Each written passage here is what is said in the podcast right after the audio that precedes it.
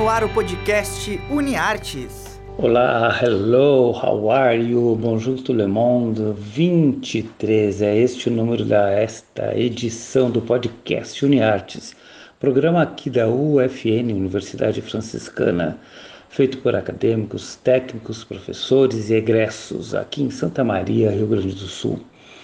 Vocês nos acompanham via Rádio Web UFN e também pelas plataformas de streaming Spotify e podcasts.google.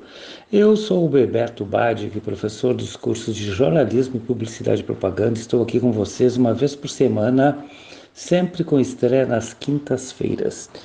E existe um ditado no esporte que eu gosto de utilizar para quando a gente encontra parceria em diferentes momentos da vida. Em time que está ganhando, não se mexe. Pois bem, esta edição do Uniartes tem a mesma escalação da semana passada, ou seja, nosso primeiro jogador é o Rodrigo Bernardes, nosso maratoneiro mor da publicidade e propaganda. E logo em seguida vem o Eduardinho, o Eduardo Biscaíno de Prá, que vai falar sobre The Crown, porque ele é expert na realeza britânica. Bora lá primeiro maratonar com o Rodrigo.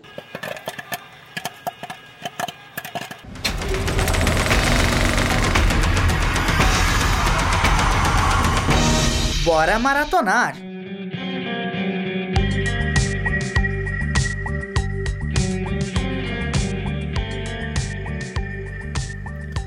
Uma das coisas que eu mais amo nesse mundo são peças de teatro e musicais.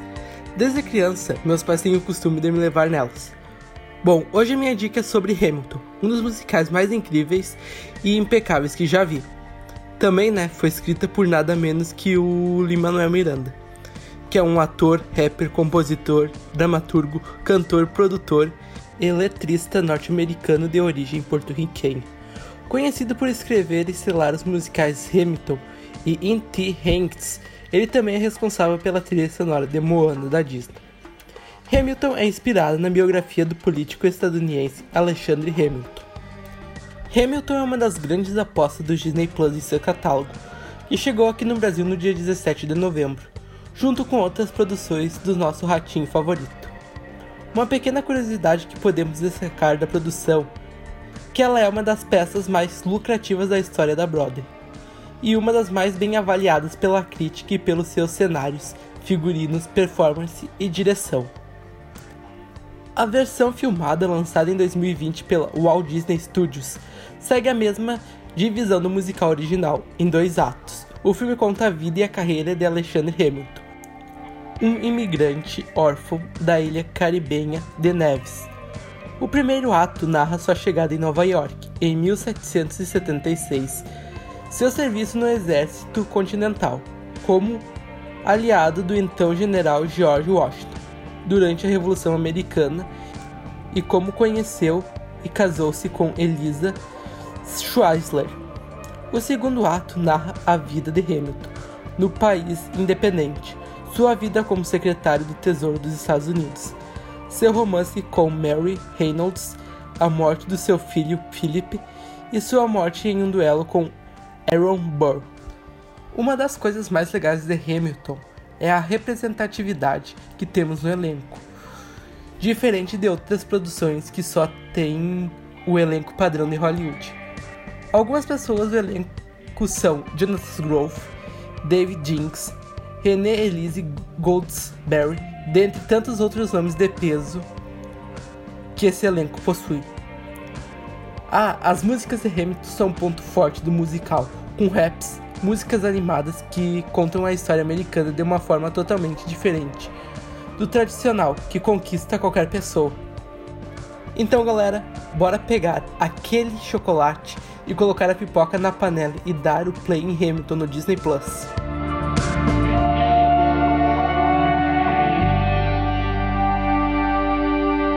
Esse então foi o publicitário, quase publicitário, né? Ele é acadêmico de publicidade e propaganda, Rodrigo Bernardes, sempre ligado no universo das séries que tratam de temas diferenciados, que é um dos nossos objetivos aqui no podcast Uniartes. Ele também indica uma música que fez parte, que faz parte da trilha deste musical. Vamos ouvir então From Hamilton. How does a bastard orphan, son of a whore and a Scotsman, dropped in the middle of a forgotten spot in the Caribbean by providence, impoverished and squalor. Grow up to be a hero and a scholar. The ten dollar founding father without a father got a lot farther by working a lot harder, by being a lot smarter, by being a self starter by 14. They placed him in charge of a trading charter. And every day while slaves were being slaughtered and carted away across the waves, he struggled and kept his guard up. Inside, he was longing for something to be a part of. The brother was ready to beg, steal, borrow, or barter. Then a hurricane came devastation reigned. on man saw his future drip, dripping down the drain. Put a pencil to his temple, connected it to his brain, and he wrote his first refrain, a testament to his pain. Well, the word got around, they said this kid is insane, man. Took a collection just to send him to the mainland. Get your education, don't forget from whence you came, and the world's gonna know your name. What's your name, man? Alexander Hamilton. My name is Alexander Hamilton. And there's a million things I haven't done. But just you wait, just you wait. When he was ten, his father split, full of it, debt ridden. Two years later, see Alex and his mother bedridden, half dead, sitting in their own sick, the scent thick. And Alex got better, but his mother went. Moved in with a cousin, the cousin committed suicide. Left him with nothing but ruined pride. Something new inside a voice saying, Alex, you gotta thing for yourself. He started retreating and reading every treatise on the shelf. There would have been nothing left to do for someone less astute. He would have been dead and destitute without a cent or restitution. Started working, clerking for his late mother's landlord. Trading sugar cane and rum and all the can get his hands on. Planning for the future,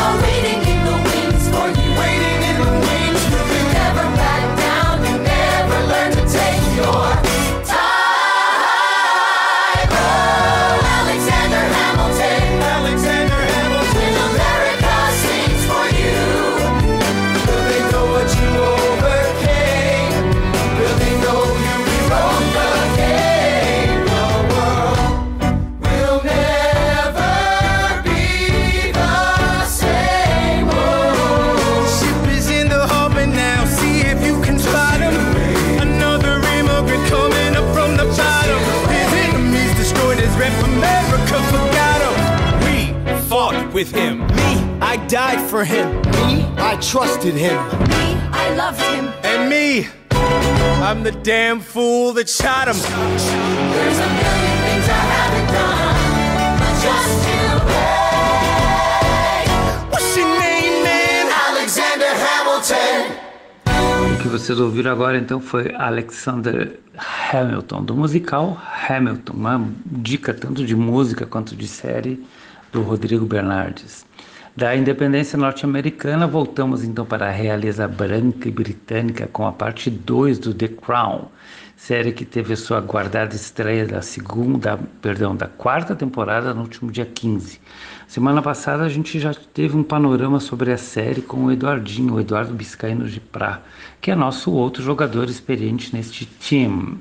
Desta vez ele vai focar na quarta temporada, que eu também considero a melhor de todas até agora, porque tem Margaret Thatcher, Princesa Diana, crise na Irlanda com assassinato, crise na Argentina com a Guerra das Malvinas, que eles chamam de Falklands. Teve também a primeira viagem ao exterior da Diana na Austrália. Tem uma série de elementos assim que nós desconhecíamos, eu pelo menos, né? Ou alguns que a gente nem lembrava mais. Vamos ouvir o Eduardinho então.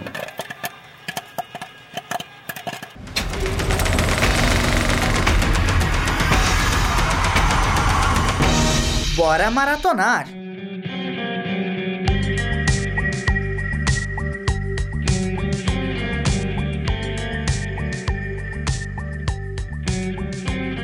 Oi, gente, tudo bem? Sou eu de novo, Eduardo, e eu tô aqui mais uma vez para falar sobre a série original da Netflix, The Crown. Só que dessa vez com um foco na quarta temporada, que estreou no dia 15 de novembro agora de 2020.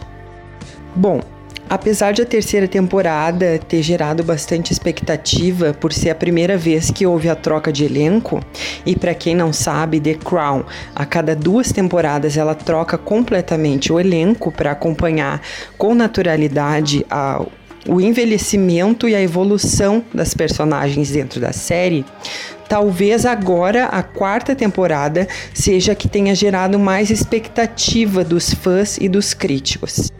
E isso se deve muito, principalmente, pelo fato de surgirem duas personagens que são muito uh, importantes para a história política britânica recente, que são a princesa Diana e a primeira-ministra britânica Margaret Thatcher, a primeira mulher a ocupar o cargo de primeira-ministra no Reino Unido.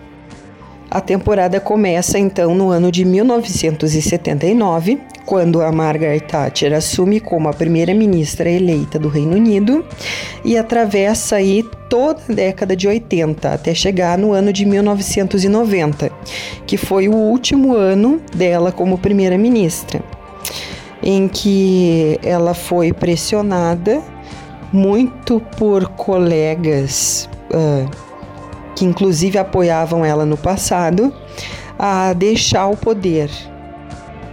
O que segue acontecendo nessa quarta de temporada de The Crown e que é uma das grandes forças da série é o como o perfil dos personagens é bem trabalhado, que eles não são mostrados de maneira superficial. Nós não vemos ali uh, heróis ou vilões, mas sim seres humanos, com suas qualidades, com seus defeitos, com os erros, acertos e inseguranças.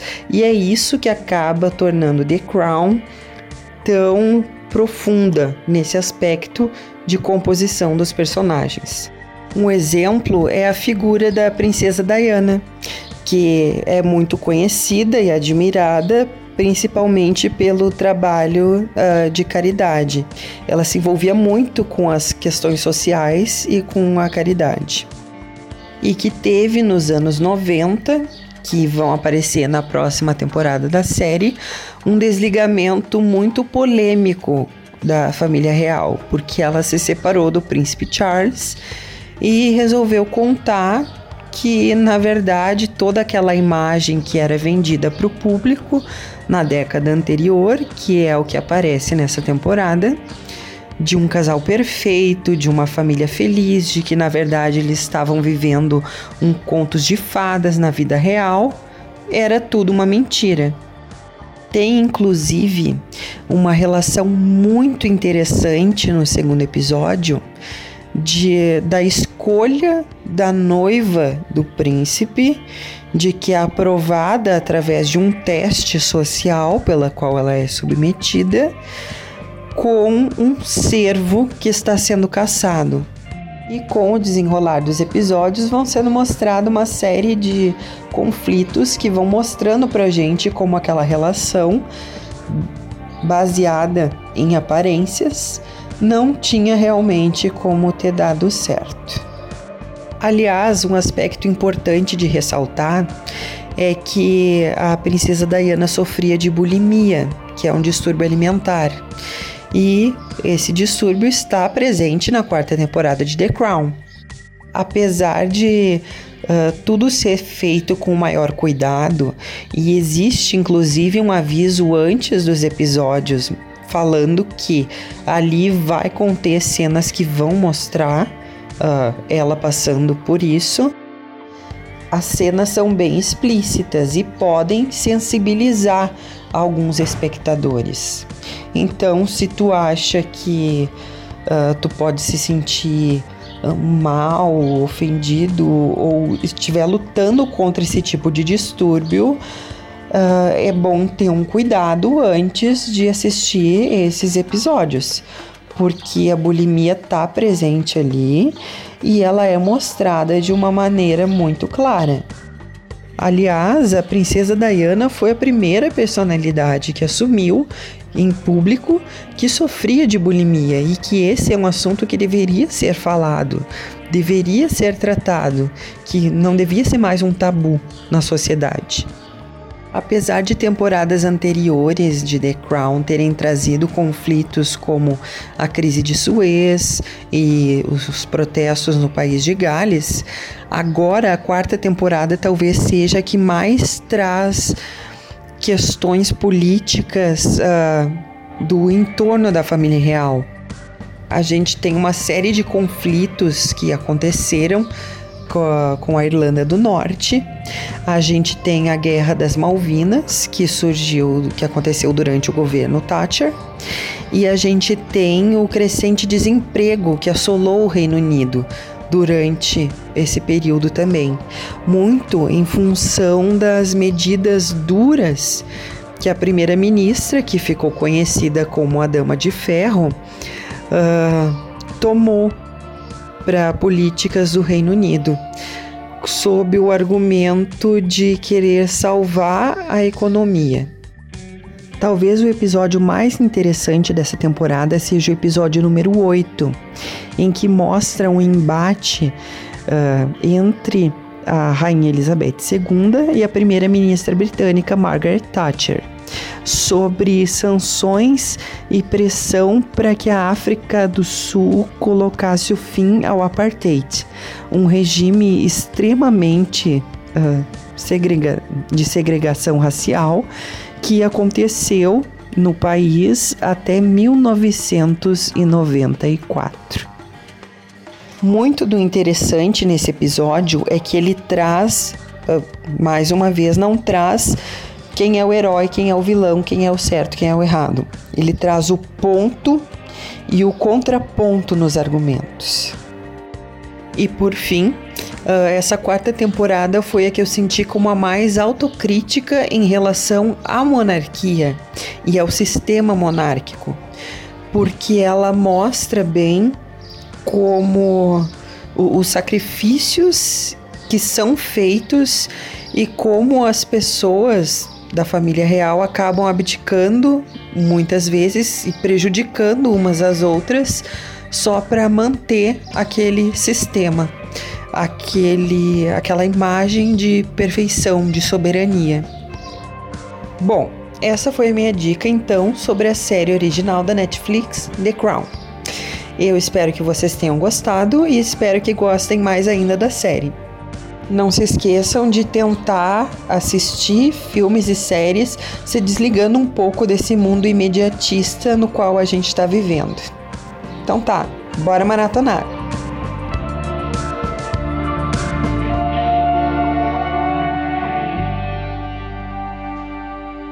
Este foi então o egresso de Publicidade, Propaganda e Jornal aqui da UFN, também estudante da pós em cinema na UFN, o Eduardo Biscaíno de Praia. Ele comentou a quarta temporada do The Crown.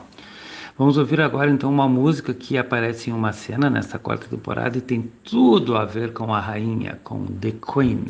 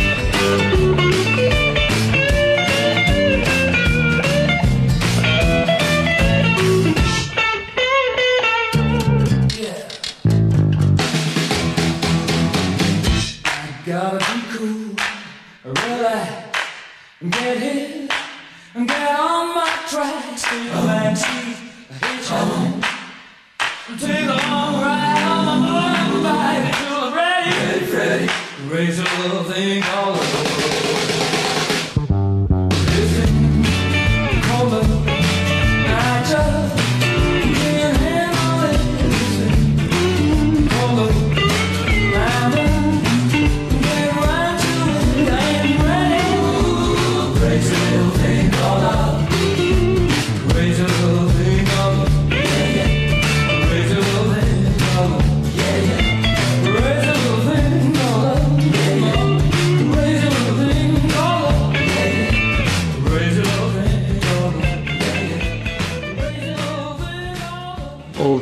então o Queen com Crazy Little Thing Called Love. Esta música, a princesa Diana canta no carro ao levar os filhos para a reunião familiar de final de ano. Acredito que seja uma licença poética do roteiro e também um achado por conta da letra e do grupo que a interpreta, né? Porque amor, love, foi algo que ela jamais teve naquela família. E a banda, por ironia, se chama The Queen. Ah, que pode ser tanto o rei quanto a rainha. Na verdade, é só a rainha, né? Porque o rei é The King. Enfim, saudações a todos e todas, súditos e não súditos de todos os cantos deste planeta. E se liguem em notícias de verdade, boa música, bons livros e, óbvio, bons filmes e séries. Abraços do Bebes.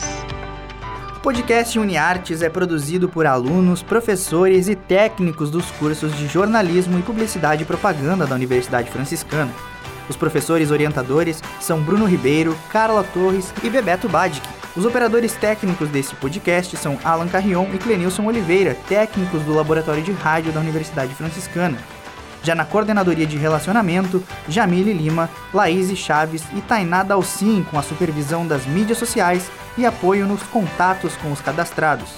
E na coordenação dos cursos de jornalismo, publicidade e propaganda, Cione Gomes e Graziela Knoll. Até a próxima!